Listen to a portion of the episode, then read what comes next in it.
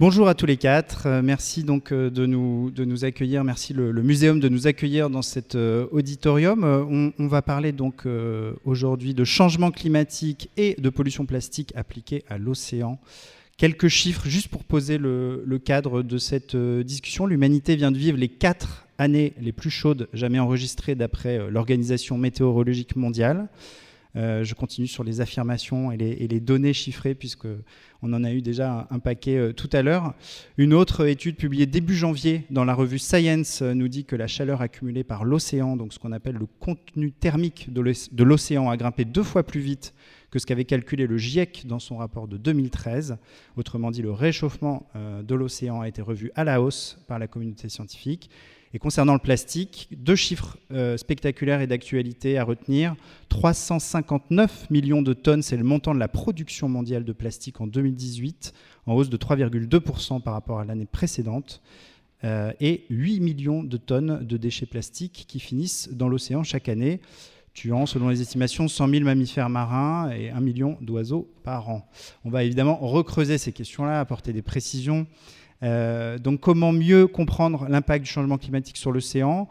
Comment lutter contre la plastification des océans? Quel rôle la recherche peut-elle jouer dans la conception et la mise en œuvre de solutions innovantes?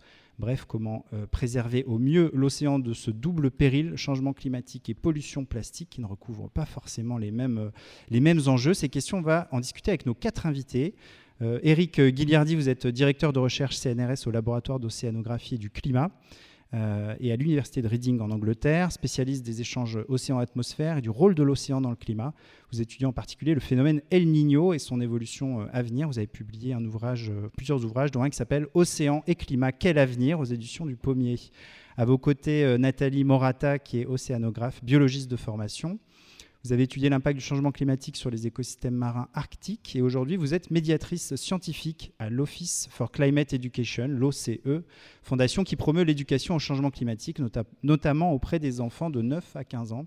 On va en reparler de ce, travail euh, et de ce besoin de, médiateurs scientifiques. Diane euh, Beaumenet-Joannet à vos côtés, juriste en droit de l'environnement. Vous travaillez depuis 4 ans chez Surfrider Foundation Europe, comme l'indique votre t-shirt. une association donc, de protection de, l'océan, du littoral et de ses usagers. Vous êtes responsable de campagne pour lutter contre les déchets plastiques. Vous travaillez également à la mise en œuvre d'un cadre législatif euh, favorable à la transition écologique et euh, à l'économie circulaire dans une optique de réduction des déchets et de préservation du milieu marin. Et puis euh, Luc Averrouz, vous êtes professeur à l'Université de Strasbourg, expert euh, dans ce qu'on appelle euh, les 3 B, bioplastique, biopolymère et biomatériaux, même si le terme de biomatériaux, on en parlait tout à l'heure, est, contestable, on va, on va en reparler. Vos principaux projets de recherche portent sur les polymères biosourcés et les polymères biodégradables pour des applications environnementales et médicales. On va commencer pendant les dix premières minutes à parler vraiment de la question changement climatique, après du plastique. Sur le changement climatique, euh, Eric Guilliardi, je voulais vous faire réagir à ce chiffre qu'on a vu tout à l'heure dans l'étude qui a été euh, pilotée par le, par muséum. Je vous le redonne, 9% euh, des gens qui considèrent que le réchauffement, changement climatique est une menace, une des menaces qui pèse le plus pour l'océan. C'est un chiffre qui est finalement assez faible. par rapport à d'autres menaces. On a vu notamment les menaces de pollution chimique, la question des marées noires qui a peut-être plus d'impact dans l'opinion. Comment vous interprétez ce chiffre? De 9% seulement, entre guillemets bah, Pour une raison que on est, d'abord, je pense essentiellement euh, terrien et même citadin de plus en plus, donc loin de l'océan. Donc de, connaître l'océan et connaître les menaces qui pèsent sur l'océan, euh, ça ne va pas de soi. Et c'est vrai que c'est important du coup d'avoir des, passeurs, des gens qui vont faire ce relais. Hein. Je voudrais saluer ce que fait le, muséum euh, cette, pendant ces journées. Maintenant, effectivement, l'océan est, un rouage essentiel de la machine climatique, puisqu'il a à la fois la mémoire. On a vu, ce, comme vous le disiez euh, tout à l'heure à l'instant, les deux premiers mètres de l'océan contiennent autant d'énergie que toute la colonne atmosphérique. Hein. Il fait 3800 mètres euh, en, moyenne. en moyenne. Donc on mm. voit toute l'inertie euh, du climat est, dans l'océan. Et, donc ça va jouer un rôle de régulateur, mais aussi ça va participer aux variations lentes du climat. Hein, et en particulier du, réchauffement climatique. Donc le sang est à la fois acteur du réchauffement climatique, mais aussi il en subit les conséquences. Mmh. Et on a peut-être du mal à, se rendre compte de l'impact d'un ou deux degrés de réchauffement sur l'océan. en, discutant, souvent on prend cette analogie pour un, petit bébé, un enfant, on sait qu'un degré de température de plus, ça change tout. Si on passe de 37 à, à 38, 38,5. Prenons l'océan. Est-ce que l'impact est le même? Est-ce que ça change tout? Alors, bah, Ou est-ce que ça change beaucoup, euh, un degré de plus ou deux degrés de plus? Oui, l'analogie est bonne. Effectivement, euh, aujourd'hui, on est à plus 1 degré depuis 1850. Hein. donc, euh, je rappelle pour tous les gens ici que le climat s'est réchauffé du fait des émissions de gaz à effet de serre liées à l'activité humaine, essentiellement le CO2, mais aussi le, le méthane, la déforestation par ailleurs. Donc, plus 1 degré, c'est comme si on avait 38. Euh, donc on peut dire 38 c'est gérable, on gère le risque. Alors pour un petit bébé ça sera plus difficile, pour un adulte 38 on peut décider d'aller au travail. Euh, quand on parle que l'accord de Paris vise 2 degrés, plus 2 degrés, euh, plus de degrés bah, c'est 39 de fièvre. Là le risque est plus élevé. Là même les adultes vont peut-être faire le choix de rester chez eux, de prendre une aspirine. Alors si on ne fait rien dans le scénario du laisser-faire, je vous rappelle, on suit la trajectoire hein, en ce moment, euh, depuis longtemps. Euh, plus 4 degrés, c'est pour votre température à vous, c'est 41 degrés. Hein. Si vous êtes encore en vie, vous êtes en réanimation à l'hôpital. Donc le climat, c'est pareil. C'est un réglage fin, et l'océan aussi. Donc chaque degré, chaque demi-degré compte, et donc chaque action qu'on va mener euh, tout de suite va compter. Et pourquoi tout de suite? On dit se dépêcher. En fait, la moitié du CO2 qu'on relâche dans l'atmosphère aujourd'hui, il sera encore dans 100 ans. Donc il y a vraiment une inertie très forte. Il y a l'inertie de l'océan, mais il y a aussi l'inertie du cycle du carbone qui va euh, l'absorber. Alors vous avez euh, beaucoup travaillé sur El Niño, euh, qui joue un rôle essentiel justement dans le, réchauffement des températures, la multiplication notamment des, sécheresses, particulièrement ces, ces, dernières années. On entend beaucoup parler d'El Niño, même quand on n'est pas spécialiste. Pourquoi c'est si important dans le rapport à l'action du changement climatique, El Niño quel, rôle il joue Quel rôle il va jouer, surtout dans les années qui viennent alors en fait, El Niño, c'est une bonne illustration quelque chose qui peut se généraliser à, beaucoup de phénomènes dans, la planète. C'est que euh, El Niño amène des extrêmes. Effectivement, El Niño, c'est un déplacement d'eau chaude de l'ouest vers le centre-est du Pacifique, ce qui fait qu'au lieu qu'il pleuve autour de l'Indonésie, euh, il se met à pleuvoir au Chili, au Pérou, euh, et puis, par contre, il y a des endroits qui deviennent euh, désertiques, en Afrique par exemple, où il, peut y avoir des urgences euh, alimentaires. en fait, ce que fait le changement climatique, c'est de peu à peu relever le seuil de vulnérabilité des populations, mais aussi des écosystèmes. Hein. Si on, parlait des coraux à, l'instant, dans l'est du Pacifique, quand il y a un événement El Niño, la température monte de quelques degrés, il y a un blanchiment du corail, mais qui a le temps El Niño, ça arrive tous les 3 à 7 ans, qui a le temps de récupérer entre deux événements El Niño, qui arrive depuis, El Niño, ça arrive depuis des millions d'années. Si le niveau moyen de température augmente, le temps de récupération est de plus en plus court. Et donc on voit des zones du Pacifique aujourd'hui où le corail n'a pas le temps de récupérer entre deux événements El Niño. Donc c'est l'impact des extrêmes qui a toujours eu en fait dans, la population, d'un ouragan, euh, d'une sécheresse, euh, du fait de relever ce seuil va avoir de plus en plus d'impact sur euh, les populations, les écosystèmes. Alors Nathalie euh, Morata, donc le, changement climatique, vous avez aussi sur l'océan, vous avez euh, aussi euh, travaillé pendant des années dans les régions arctiques. je le disais tout à l'heure, vous avez mené une vingtaine, une trentaine même de missions sur place pour observer les, effets du changement climatique dans les régions arctiques. Qu'est-ce qu'il y a de si important dans cette région-là? Pourquoi comprendre ce qui se passe dans cette région-là est important pour comprendre ce qui pourrait se passer Tout à l'heure, on parlait de l'Europe du Nord.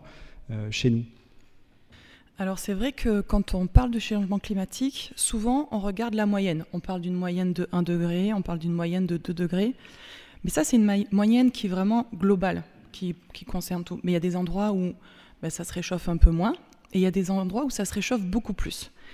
L'Arctique euh, est un endroit où en fait le réchauffement climatique euh, est particulièrement exacerbé. Quand ça augmente d'un degré sur toute la planète, enfin, ça, augmente du double en Arctique. Donc tous les, effets des changements climatiques sont exacerbés en Arctique. Donc on pourrait croire que l'Arctique, euh, bah, c'est loin de nos préoccupations, c'est loin de nous, mais l'impact étant plus fort, on en a forcément des conséquences. La première conséquence à laquelle on pense, ben, la fonte des glaciers augmente euh, le niveau de la mer. Ça, c'est une répercussion qui est directe sur, sur notre mode de vie. Il y a également des changements profonds dans la biodiversité, des espèces. Donc euh, on a, on a pu voir tout à l'heure, c'était super, c'est ce reportage visuel sur la remontée des coraux dans certains endroits. En Arctique, il y a des espèces qui arrivent du, sud et qui remontent vers le nord, qui n'y avait rien à faire là-dedans, et qui change tout le fonctionnement des écosystèmes. Ça change les écosystèmes de manière générale, ça a des implications pour les populations locales, mais ça a aussi des implications pour les pêches et tout ce qui nous concerne, nous, pour, pour notre nos besoins en poisson, en pêche. Et puis en plus, il y a ben, le fait que cette glace disparaisse en Arctique. On appelle ça la, la nouvelle conquête de l'Eldorado. C'est un peu euh, tout le monde part à la conquête et essayer de, se placer euh, pour pouvoir aller exploiter ces nouvelles richesses. Oui, Canada, Russie, euh, États-Unis, il y, a une nouvelle bataille, une nouvelle scène géopolitique effectivement, pour, les, pour les ressources voilà, en, Arctique. Aujourd'hui, vous menez un travail donc, de, de, de médiation scientifique, je le disais tout à l'heure, auprès d'enfants, auprès du corps enseignant. Est-ce que vous pouvez nous expliquer un peu en quoi ça consiste? Je crois que notamment ça prend la forme aussi d'expériences de simulation euh, sur, le, sur la hausse du niveau de, l'océan. Oui, on a fait ça ce matin avec certains enfants qui sont dans la salle. Euh, après avoir fait cette recherche pendant une, pendant une quinzaine d'années, euh, j'avais envie de travailler plus sur sur quelque chose qui permet d'avoir euh, des implications sur l'éducation. Et donc, euh, bah, la médiation scientifique, c'est faire l'interface entre le monde des scientifiques et le monde de l'éducation, pour pouvoir transmettre les informations scientifiques euh, de manière compréhensible pour les enfants, pour qu'ils puissent comprendre ce qui se passe, tous ces phénomènes scientifiques compliqués on essaie d'établir, donc avec l'Office for Climate Education dans lequel je travaille, on essaie de, transcrire des informations scientifiques en expérience ludique pour les enfants pour qu'ils comprennent ce qui se passe. Donc ce matin, par exemple, dans la tribune junior, on a fait une simulation de ce qui se passerait lorsqu'il y a un réchauffement, comment ça affecte les glaciers, comment ça affecte la banquise. Euh, et donc, par exemple, ils ont pu comprendre et euh, ils ont fait une super restitution et ils ont bien compris le message que lorsque la banquise fond, la banquise c'est de l'eau salée qui a congelé, ça ne change pas le niveau des mers, mais par contre, quand les glaciers fondent, ça augmente et donc le, niveau a augmenté dans les aquariums. Donc on essaie de faire ça de manière ludique, mais euh, ça reste, je pense que... Avec des aquariums, avec du, matériel euh, Voilà, on a pris des petits aquariums qui simulent un peu un océan et on a utilisé des glaçons. Euh, une question pour vous deux, parce que je crois qu'Eric aussi, vous, collaborez avec, euh, avec l'OCE, l'Office for Climate Education. Bruno David, le président du muséum, évoqué dans son, son mot d'introduction le prochain euh, document, la prochaine publication du GIEC, qui va être rendu public en septembre prochain, normalement, septembre 2019, et qui va porter sur les incidences des changements climatiques sur les océans et la cryosphère. Qu'est-ce que vous attendez de ce, de ce rapport est-ce qu'il va, qu'est-ce qu'il va apporter comme nouvelle et, je crois que vous travaillez aussi donc sur une version euh, plus audible justement à destination de, du corps enseignant. Est-ce que vous pouvez nous en dire plus sur ce rapport du GIEC euh, Effectivement, donc c'est donc les rapports du GIEC, a les rapports principaux qui sortent tous les 7 ans à peu près. il y a des rapports spéciaux, et là c'est un rapport spécial euh, Océan Cryosphère.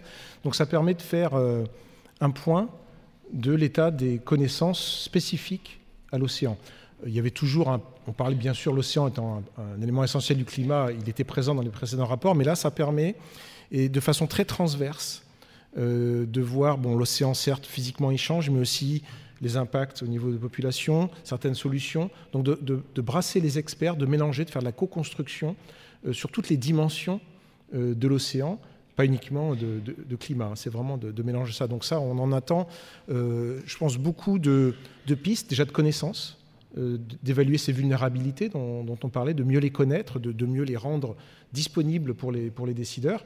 Alors évidemment, ces rapports, ils sont faits pour les décideurs. Hein, c'est vraiment c'est l'ONU qui commande ces rapports. Et, avec, avec l'OCE, on va en faire une traduction pour les enseignants. Hein, et là, Nathalie pourra euh, compléter. quelle, forme ça prend? Alors, euh, en concret, on est en train de travailler, donc on travaille avec les experts du GIEC, avec d'autres scientifiques également, pour établir des plans de cours euh, que les enseignants de, primaire et de secondaire pourront utiliser. Donc c'est une série de plusieurs heures qu'ils pourront faire en classe et euh, qui euh, utilisent les informations cruciales qui doivent être qui viennent des scientifiques, qui doivent être transmises aux enfants. Donc on établit un plan de cours avec ben, un résumé qui permet à l'enseignant de comprendre ce qu'il va devoir enseigner et euh, des démarches euh, étape par étape pour euh, faire des expériences avec les enfants, pour qu'ils puissent apprendre de manière active. Est-ce que c'est nouveau? Est-ce que c'était déjà mis en place sur des précédents rapports du GIEC ce type de, traduction à destination du corps enseignant? L'OCE existe depuis un an, donc euh, c'est nouveau. Lorsqu'il y a eu le rapport 1.5 qui est sorti à l'automne, donc l'OCE euh, a euh, coordonné un résumé, parce que donc lorsque le rapport est sorti... Le dernier grand rapport du GIEC. Voilà. Lorsque le rapport est sorti, il y a un résumé, donc c'est un, énorme document, mais il y a un résumé qui est sorti pour les décideurs politiques en fait, l'OCE a euh, coordonné l'équivalent pour les enseignants, donc pour pouvoir permettre aux enseignants de comprendre ce rapport. Et donc, le prochain rapport Océan et Cryosphère qui sort euh, en septembre, ce sera le même travail qui sera fait. Il y aura un résumé, mais il y aura également en plus des cours, euh, des vidéos, des animations. Il y a tout un support de, de ressources qui accompagnera la sortie de ce rapport pour pouvoir permettre des actions éducatives sur ces thématiques. Si, je peux rajouter juste un point qui est, c'est vrai que s'adresser à des enfants, c'est jamais facile. Moi, enfin, moi, c'est ce que j'ai appris en travaillant avec des, des, professionnels, des éducateurs, des, enseignants. Et euh, transmettre des savoirs, c'est certes une chose. Ce que fait, en fait, on travaille, c'est la main à la pâte est à l'origine hein, avec les sciences du climat de, l'Office for Climate Education. Donc l'idée, c'est vraiment de rendre les enfants acteurs. Euh, ça, d'abord, ça permet d'apprendre la démarche scientifique l'esprit critique, qui, est si, important hein, dans, dans, nos sociétés, euh, mais aussi de ne euh, pas être juste en mode angoissant, il y a un réchauffement climatique qui arrive, et nous, enfants, on ne sait pas quoi en faire. Donc de les rendre acteurs, et ça, c'est vraiment essentiel. Pour, euh, c'est aussi une des missions qu'on s'est fixées dans, l'OCE. Hein. C'est, pas juste de remplir des cerveaux, c'est les rendre acteurs de, d'eux-mêmes, de leur futur. Ça, ça c'est vraiment important. Alors il y a un autre sujet qui est important pour l'océan, on va, on va l'aborder, c'est euh, celui du plastique. Euh, je vais euh, poser une première question à, Diane Baumnet-Johannet, donc de, Surfrider. on avait interviewé avec Uzbek Erika il y a quelques mois le navigateur Patrick Dexon qui nous confiait dans une interview que même si vous posez un plastique au sommet de l'Himalaya, il finira dans l'océan. Vous-même, je crois, dans une interview que vous avez accordée récemment, vous disiez que jeter par terre, c'est équivaut à jeter en mer. Qu'est-ce que ça veut dire exactement? Pourquoi et comment l'océan devient-il le réceptacle final de nos déchets plastiques? Alors effectivement, on dit souvent jeter par terre, c'est jeter en mer, puisque le fait de jeter par terre, par le fait de la pluie, du vent, euh, les déchets vont ruisseler jusque dans les cours d'eau et des cours d'eau jusque dans l'océan. Tout simplement, toute la pollution qu'on a à terre en fait va, euh, in fine, par le cycle de l'eau, se retrouver dans l'océan. Donc c'est pas juste une formule, c'est vraiment. c'est une réalité. Et Parlons un peu de Surfrider. Je crois que vous collectez plus de 80 000 bouteilles en plastique euh, chaque année. Euh, mais vous dites que les opérations de ramassage sont certes importantes, notamment pour euh, sensibiliser, mais que ça suffit pas, qu'il faut couper le robinet à la source. Là aussi, je vous cite, ça veut dire quoi, couper le robinet à la source? Ça veut dire remettre en question tous nos modes de, de, consommation et de production pour réellement en fait ne plus produire de déchets c'est-à-dire euh, repenser, enfin, toutes les collectes de déchets que l'on organise, qui s'appellent les initiatives océanes, servent à sensibiliser euh, le, public sur cette pollution-là, puisque quand on va sur la plage et qu'on collecte les déchets, on se rend compte en fait de la quantité et de la qualité des déchets qu'on retrouve, qui sont euh, principalement liés à notre consommation, en fait, puisqu'il y a des emballages alimentaires, des sacs plastiques, des bouteilles plastiques, des cotons-tiges. Donc il y a un, moyen de sensibilisation, un moyen pour nous de collecter des données sur ces déchets, de se dire qu'est-ce qu'on retrouve et pourquoi, de remonter à la source et au final de se dire mais est-ce qu'on a euh, vraiment besoin de consommer euh, un sac plastique à chaque fois qu'on va faire nos courses? Est-ce qu'on a vraiment besoin d'acheter une bouteille en plastique trois fois par jour pour pouvoir euh, boire? Est-ce qu'il n'y a pas d'autres alternatives qui existent et qui vont réellement avoir un impact sur l'environnement, c'est-à-dire affaiblir cet impact-là et donc ne plus produire de déchets en amont, c'est-à-dire éviter de produire des bouteilles en plastique et euh, ne produire, euh, produire moins et mieux de façon plus durable. Donc ça oblige effectivement euh, à mettre en place un cadre législatif qui va être plus favorable en fait à ce changement de mode de consommation et de production qui va vers une réduction en fait tout simplement de la production de plastique pour réduire l'impact global en fait de cette production là. Alors Luc, euh, vous travaillez depuis la fin des années 90 sur la conception de, polymères biosourcés, euh, par exemple à partir de, molécules d'amidon. Euh, je crois que vous avez aussi mené un travail sur les, à partir des carapaces de, crustacés. Est-ce que vous pouvez nous présenter quelques exemples de, ces, biopolymères? On, dit souvent bioplastique, mais je crois que vous préférez parler de, biopolymères. Et, à quels usages ils sont destinés exactement? Juste auparavant, je voulais un petit peu rebondir sur ce que vient de dire ma, voisine. je pense qu'en 20 ans, on est passé d'un comportement qui est le plastique est fantastique à actuellement peut-être un autre extrême, qui est quand même du plastique bashing. C'est-à-dire que c'est quand même une, réalité. Actuellement, nous avons tous besoin donc, de, matière plastique. Il va, falloir très clairement donc, réduire la, ressource, la mieux utiliser. Mais euh, la, tendance, et ce qu'on peut lire actuellement donc, dans les colonnes de certains journaux, qui est donc euh, ben, d'interdire la matière plastique, à mon avis, est très dangereux. Je veux dire, euh, on va le remplacer par quoi? J'entends parler du papier dans le papier, vous avez des polymères, enfin, des matières plastiques, etc. etc. Le papier n'est pas obligatoirement un matériau euh, super. Euh, Parfaitement biosourcé. Euh, exactement. Donc, attention de, comme on dit chez nous, donc de ne pas jeter le bébé avec l'eau du bain. Hein. Donc, ça, c'était ma première introduction. Alors, très clairement, on est on est alerté depuis très très longtemps sur la problématique donc d'une part de la ressource et d'autre part de la fin de vie des matériaux.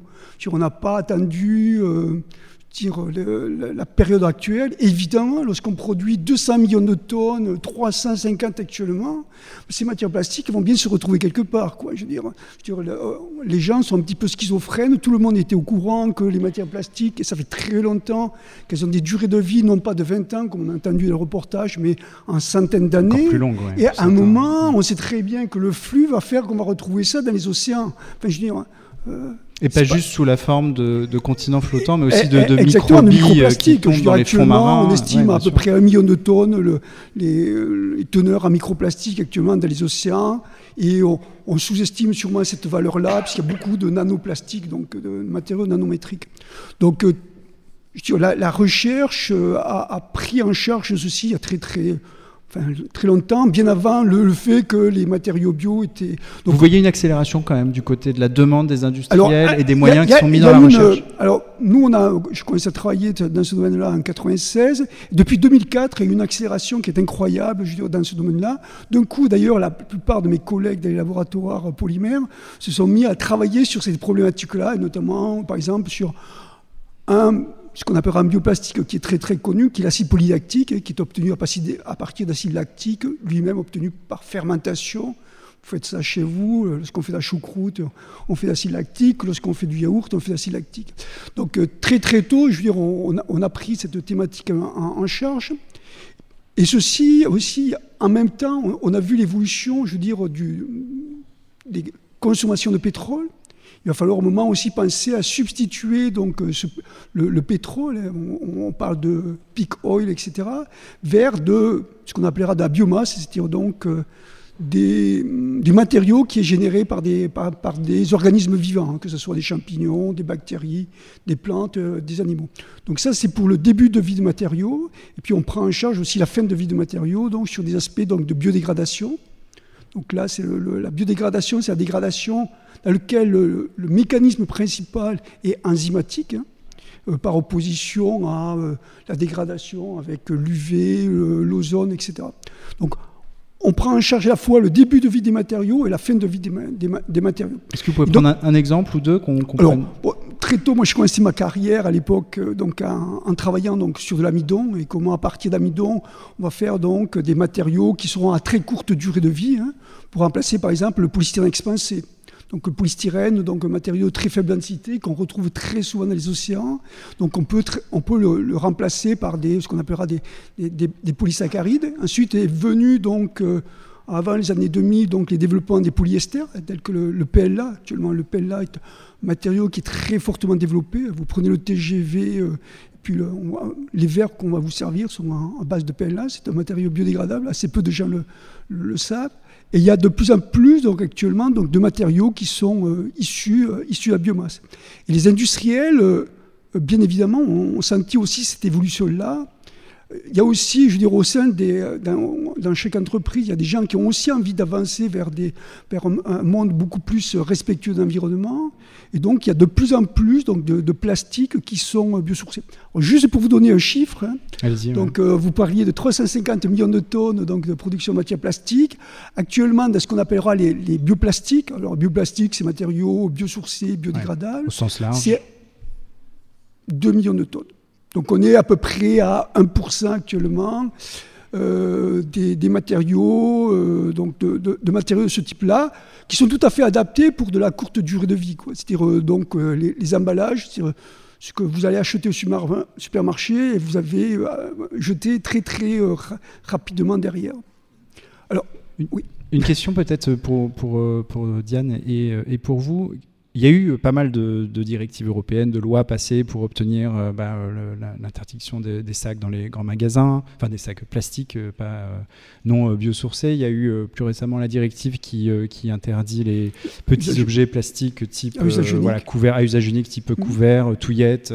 Qu'est-ce qu'il faudrait? Beaucoup, de gens ont accueilli, notamment du côté des ONG, cette nouvelle en disant c'est bien, mais c'est un peu dérisoire par rapport à l'enjeu. Qu'est-ce qu'il faudrait pour accélérer euh, le rapport euh, de grandeur que vous donnez euh, entre déchets plastiques et, déchets, enfin, et production de bioplastique et production plastique est assez spectaculaire. Qu'est-ce qu'il faudrait pour accélérer plus rapidement, plus fortement, réduire cette, cette masse de déchets plastiques? Est-ce qu'il y a, s'il y avait une loi à faire, une mesure politique à prendre? Moi, je suis d'accord avec euh, l'approche qu'elle a développée. Ça, passe avant tout par euh, l'éducation, ça passe avant tout par la sensibilisation. Je veux dire, quand même, les gens, ils ont un comportement schizophrène. D'un côté, ils, euh, donc, ils, blâment les matières plastiques, et d'autre part, ils ont une utilisation des, matières plastiques qui, est absolument lamentable. Je veux dire, j'ai encore vu un, mégot de cigarette jeté au sol juste avant de venir ici voilà, les gens savent très bien que le mégot de cigarette, il va, va pas se dégrader par une opération, donc. Euh, Alors, Diane Baumnet-Joannet, il n'y a pas que les gens et la responsabilité individuelle? Exactement. Je pense que c'est une responsabilité collective. Euh, on, voilà, on consomme tous du plastique, mais parce qu'on nous propose aussi euh, que du plastique. Donc l'idée, c'est d'un côté ben, de renforcer tout ce qui va être information des citoyens, sensibilisation, éducation, évidemment, au bon geste, mais également apporter les solutions pour justement euh, ne plus, euh, réduire nos déchets à la source. Donc ça veut dire promouvoir les alternatives. Et pour justement promouvoir des alternatives qui vont avoir moins d'impact sur l'environnement, il faut aussi contraindre les industriels à changer leur mode de production et à changer les produits qu'on nous propose, aller vers plus d'éco-conception, plus d'économie circulaire. Comme je disais tout à l'heure, produire moins parce qu'il y a quand même un épuisement des ressources, donc il faut moins produire, mieux produire de façon plus durable et, euh, in fine, mieux traiter aussi la fin de vie de nos déchets. Et donc, il y a vraiment plusieurs leviers à activer, que ce soit euh, nos actions individuelles hmm. et euh, une responsabilité collective. Et j'irai même au-delà de ça, au niveau international, parce qu'on sait que tout ce qui arrive dans l'océan, en fait, va impacter euh, l'océan d'un bout à l'autre. Donc voilà, le mégot qu'on peut jeter aujourd'hui en France peut aller impacter. la côte africaine. Enfin, il y a vraiment un, effet de diffusion dans l'océan, donc on est tous responsables. Et donc, au-delà de la directive européenne, qui est quand même une belle avancée, parce que la thématique a mis du temps à arriver hmm. au niveau des politiques, euh, parce que justement ça remet en cause notre modèle économique, il faut aussi avoir un accord international. Et c'est en discussion euh, en ce moment au niveau des Nations Unies, justement, de se dire est-ce qu'on ne devrait pas, euh, comme le changement climatique qui a eu l'accord de Paris, avoir un traité international sur la pollution plastique qui reprend cette responsabilité collective et qui partage les bonnes pratiques et qui vraiment amène des solutions au niveau global. Oui, un, dernier complément, et puis après on va laisser la parole à, la, salle. Donc, de toute façon, les, les, pistes existent déjà. Il existe des filières donc, de recyclage, il faut encore qu'elles soient utilisées. Il y a des pistes aussi autour, évidemment, de l'impact environnemental au travers des cotax. Il suffit, il suffit de, les mettre en place. Pas besoin de bouleverser donc euh, euh, l'horizon actuel, mais il faut que les choses soient avancent et euh, beaucoup plus rapidement que que ce qui est le cas actuellement, c'est clair. Alors, on va laisser la parole à, la salle. J'imagine qu'il y a des questions pour nos, quatre euh, invités. Peut-être que déjà, je voudrais les remercier d'avoir apporté ces, éclairages. Euh, très, euh, très pédagogiques. C'est l'objet aussi de cette journée. Je crois qu'il y a une question qui a été préparée ce matin spécifiquement par les enfants qui ont participé à la tribune junior, donc en, compagnie, entre autres, de, Nathalie Morata. Bah, moi, je m'appelle Elias. Et si euh, personne ne fait rien pour le, pour le plastique, à, à, long terme, enfin 100 ans à peu près, quel serait l'état des océans euh, au niveau du plastique? Et voilà. Si, si on ne fait rien, c'était ça, la question si on fait rien. J'ai pas compris. Enfin, euh, avec la production de plastique. Au rythme actuel, avec le rythme actuel de production de plastique, qu'est-ce qui se passerait dans 100 ans C'est pas possible parce qu'en fait, depuis 1954, si on regarde la, Donc la courbe de production de matières plastiques, n'arrête pas d'augmenter. En plus, ces derniers temps, elle s'est plutôt accélérée. Donc là, je crois qu'on peut, on est obligé de faire quelque chose. Euh, le problème, c'est que le problème, il est, enfin, on peut faire des choses au niveau de l'Europe, mais comme vous disiez, euh, c'est global. je veux dire, l'Asie est actuellement une région très importante de production et aussi donc de pollution. Donc il faut il faut qu'il y ait quand même un consensus qui soit euh, global au, niveau de la planète dans ce sens-là. Mais je, on ne peut pas. enfin, je dis, là, c'est plus possible. Alors, est-ce qu'il y a des questions pour nos invités? Je vois un bras qui se lève là-haut. Je n'ai pas Dieu derrière la tête, donc euh, si jamais il y a des bras qui se lèvent, n'hésitez pas. Euh, bonjour, mon nom est Alix, j'ai 23 ans et je suis étudiante en agriculture et développement durable des pays tropicaux et je m'intéresse euh, justement à m'orienter vers la biologie marine pour justement en faire mon métier et devenir par la suite ingénieur terre-mer euh, pour le nettoyage de l'environnement marin. Ma question est euh, qui n'a pas été évoquée. Euh, j'ai remarqué que ce qui n'avait pas été évoqué, peut-être que je suis arrivée trop tard, mais c'était de discuter de, de, la problématique des îles poubelles qui sont à l'heure actuelle, qui sont présentes partout en France. Euh, on sait que, comme vous avez dit plus tôt, qu'il y avait 350 euh, millions de tonnes de déchets plastiques qui est produits par an et dont 8 millions qui finissent dans l'océan. pas plus tard que hier, j'ai une de mes amies érudites qui m'a confié qu'il y avait autant de densité de microplastiques dans l'océan que de, euh, phytoplancton et que, que, la France aussi est le premier, le premier producteur de déchets plastiques en Méditerranée. Et qu'est-ce qui moi, ma, question, c'est comment réagir par rapport à cela, ne serait-ce dans l'éducation. On sait que c'est euh, la, la, conscience collective qui doit agir et de manière individuelle, mais que font les politiques à l'heure actuelle alors qu'on euh, devrait favoriser peut-être beaucoup plus d'emplois dans les nettoyages intensifs que dans la production active. Diane euh, Baumnet, Johannet, peut-être sur l'échelon politique Je pense, euh, je pense qu'il y a deux mesures. Il y a une part, euh, enfin tout ce qui va être nettoyage, c'est plutôt une solution curative, mais il faut vraiment, et, il y a des mesures qui sont en place actuellement, notamment au niveau national ou européen, pour améliorer tout ce qui va être gestion des déchets. Donc plus développer les flux, plus développer les poubelles de tri et augmenter également les taux de recyclage. Donc ça veut dire développer aussi les technologies qui vont nous permettre de recycler de plus en plus de matériaux et de récupérer de la matière. Mais il y a aussi des actions préventives qui sont essentielles, c'est réduire à la source notre consommation et donc produire moins de déchets pour avoir moins de déchets à euh, gérer et à traiter derrière. Parce que dans tous les cas, que ce soit l'impact de la production ou l'impact de la gestion des déchets, il y a un coût énorme en termes euh, d'énergie ou de production de CO2. Donc le meilleur déchet, c'est celui qu'on ne produit pas. Donc euh, l'idée étant plutôt d'aller vers des solutions préventives que curatives. Eric vous voulez réagir également, Eric Guilliardi Oui, moi je voulais faire le parallèle avec le, dioxyde de carbone et le changement climatique. les, scientifiques sont au courant depuis 30 ans qu'on a ce problème de réchauffement. Euh, l'accord de Paris a eu lieu il y a 3 ans. Il faut du temps. Et, alors, pour la prise de conscience, qui est la, première étape pour l'action, euh, maintenant on peut accélérer les choses, on peut aller plus vite, euh, mais il faut du temps. et ça, voilà, on, le voit bien pour le CO2. Euh, ça y est, maintenant on est passé à, on n'est plus à la question est-ce que ça se passe ou pas? Et pour les plastiques, c'est un peu nouveau. On est là, est-ce que c'est un problème ou pas? Oui, c'est un problème. Maintenant, euh, comme pour le changement climatique, les solutions, elles sont pas simples. Le CO2, on l'utilise partout, le plastique, on l'utilise partout. Et donc, c'est vraiment, je pense, de se mettre tous ensemble à réfléchir euh, aux solutions. Il n'y a pas un bouton magique. Est-ce qu'il y a d'autres questions? J'ai deux, deux, questions. Une euh, qui concerne les, substituts euh, au plastique actuel, donc des, substituts qui ne soient pas liés aux, à l'énergie fossile. Euh, donc, est-ce que ce sont des plantes? Est-ce qu'il y a aujourd'hui des, projets très, très concrets là-dessus? Et l'autre, c'est, ben, on parlait du stock de pollution dans les océans, dans les fameux continents plastiques. Est-ce qu'il y a là encore des, un ou des projets pour essayer de récolter et traiter euh, ce, volume fantastique? Sur les projets, euh, bah, au, niveau de l'Europe, déjà l'Europe, on la critique beaucoup, mais elle finance énormément de projets justement autour du développement donc des matières plastiques, euh, bah, notamment biosourcées. Au niveau mondial, euh, c'est des domaines qui s'expriment à milliards, euh, d'euros hein, de recherche actuellement. euh, justement, hein, on va essayer de remplacer donc certaines matières plastiques. Il y a des, programmes qui sont énormes. Les, grandes universités dans le monde développent sur ces axes-là. Principalement, je, veux dire, je vais répondre un petit peu à une question que, vous avez posée on, essaie de plus en plus donc, de développer donc, des biomasses qui ne sont pas donc, en compétition avec l'alimentaire actuellement. Très simplement, par exemple, dans le, bois, vous avez de la cellulose et de la lignine. Voilà, ça, c'est des, des, ressources qui ne sont pas en compétition avec l'alimentaire, sur lesquelles on travaille énormément. Donc, la, la lignine va nous permettre d'avoir des, des, ressources aromatiques. La cellulose aussi est une ressource tout à fait intéressante.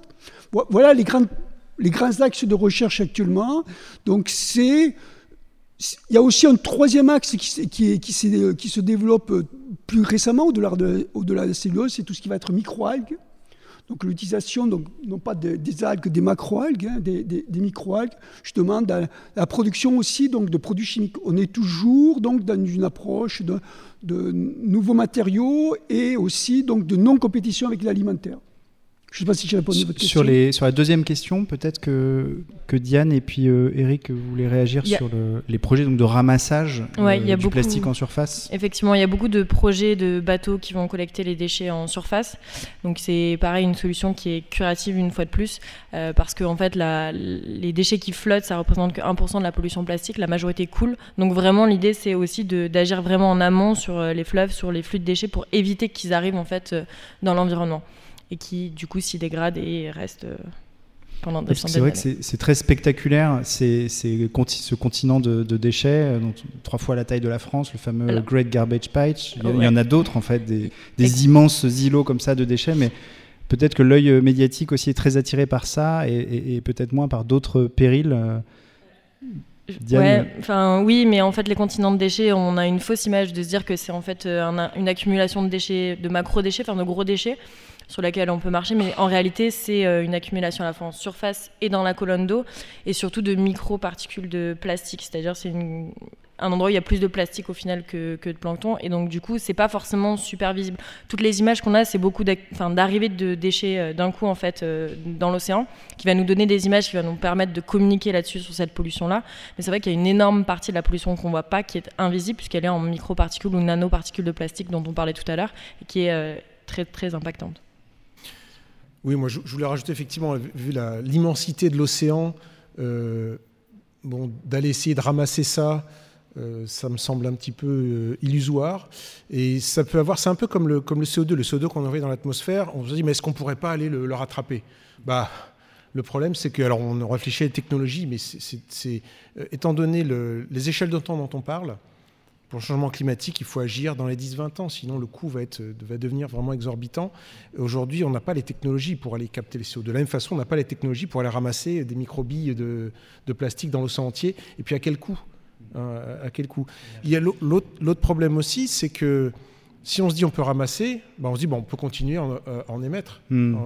donc, donc il y, a aussi une. Et là, c'est plus le citoyen qui parle. Euh, c'est voilà, il ne faut, pas se dire bon bah j'ai jeté un papier dans la rue, il y a quelqu'un qui va venir le ramasser, donc je peux continuer à en jeter. C'est pas pas vrai. On va peut-être prendre une dernière euh, question ou centraliser deux trois questions s'il y en a encore. Euh, euh, je m'appelle Alizé Marchand, j'ai 16 ans et je viens de Montpellier. Enfin, c'est plus une affirmation, mais c'est plus pour vous, Nathalie Mourata. Vous dites que vous allez, enfin, vous allez sensibiliser les jeunes, mais moi, je suis en seconde et je sais que quand il y a des intervenants qui viennent, enfin, pour une raison ou une autre, bah, les gens, enfin, ma génération, elle est plus sensible à ce genre de choses-là. C'est plus leur petite personne et plutôt leur petite vie et la société de consommation que de se dire mon plastique que j'ai jeté ou que j'ai consommé aujourd'hui va finir dans l'océan. Enfin, c'est bien de faire euh, des, enfin, de venir en cours, de nous expliquer plein de choses, mais je ne sais pas comment faudrait faire pour vraiment sensibiliser les gens. Enfin, il y a moi, je suis venue là, mais les autres, euh, ils seraient jamais vus là en général. Enfin, je parle pour une généralité en fait. Qu'est-ce qu'on peut faire au-delà au -delà de la classe Pardon Qu'est-ce qu'on peut faire au-delà des, au -delà des classes euh, Alors il y a deux choses. Vous avez 16 ans, donc euh, déjà dans le cursus à partir de la rentrée, il va y avoir des, des, des, cours qui vont être dédiés au changement climatique, donc à partir de la rentrée. Je pense que ça fera la différence d'en parler officiellement dans le cadre du cursus scolaire, au lieu que ça soit euh, une intervention par-ci par-là. Nous, à l'OCE, on, alors c'est très bien de faire des cours au niveau du lycée parce que c'est plus technique, on peut aller dans des détails euh, de l'effet de serre, de choses comme ça. Mais je pense que le problème, c'est euh, l'ouverture d'esprit. Et, euh, et, ça, ça se travaille beaucoup plus tôt. Donc c'est pour ça que nous, à l'OCE, on, se, on s'intéresse en particulier aux primaires et au collège et aux plus jeunes pour pouvoir développer cet état d'esprit beaucoup plus tôt. On essaie de créer des cours pour ça et on essaie aussi d'encourager les classes à avoir des projets concrets. Euh, de, mettre en place euh, des pédibus, de, planter des arbres, de la végétalisation, pour qu'ils se sentent plus concernés. Et je pense vraiment qu'en commençant à faire ce genre d'action plus tôt, eh ben, vous vous sentirez un jour plus concerné. J'ai cet espoir. Diane euh, de Saint-Frère, qui, qui, voulait compléter. Juste pour compléter rapidement, en plus du rôle de, l'éducation nationale, c'est vrai que les associations, euh, bah, c'est aussi leur rôle de sensibiliser, d'aller à la rencontre des jeunes et des moins jeunes, enfin de tous les publics au final, pour sensibiliser sur cette euh, problématique-là. C'est vrai qu'on est beaucoup plus sensible quand on est directement touché par un problème de pollution, quand on habite sur le littoral, euh, quand on nage, quand on surfe, etc. Mais euh, l'idée est justement d'amener euh, les jeunes à aller faire par exemple des collectes de déchets et de se rendre compte par eux-mêmes en fait de la pollution. C'est-à-dire de les amener sur le terrain, de faire des activités avec eux, de les mobiliser et de en fait vivre par l'expérience en fait ce que c'est que cette pollution et donc en quoi ils peuvent se sentir concernés puisque les déchets qu'on retrouve en fait viennent de la consommation quotidienne. Donc il y a aussi plein d'activités en parallèle qui sont menées et c'est vrai que d'aller sur le terrain c'est toujours plus marquant. Eric Guillardi, le mot de la fin. Oui, dire sur ce point-là où effectivement les, programmes c'est bien et nous à la fois donc euh, ONG, euh, éducateurs, scientifiques, on va vers nos instances officielles depuis très longtemps. Mais ce qui a fait que récemment, il y a deux jours, euh, le ministre de l'Éducation a annoncé un plan très ambitieux de présence de l'écologie au sens large, hein, changement climatique, biodiversité dans les écoles. Et ça pourquoi? Parce que des milliers de jeunes se, sont manifestés et ont été dans les rues ces dernières semaines. Donc moi, je voudrais vous encourager à continuer. C'est vraiment ça mm. qui va faire la différence. Mm. Mobilisation intellectuelle, mais pas que, aussi euh, sur le terrain. Bah, ce sera le mot de la fin parce que malheureusement leur tourne. Je voudrais qu'on applaudisse euh, chaleureusement nos quatre euh, invités. Merci beaucoup pour tous ces éclaircissements.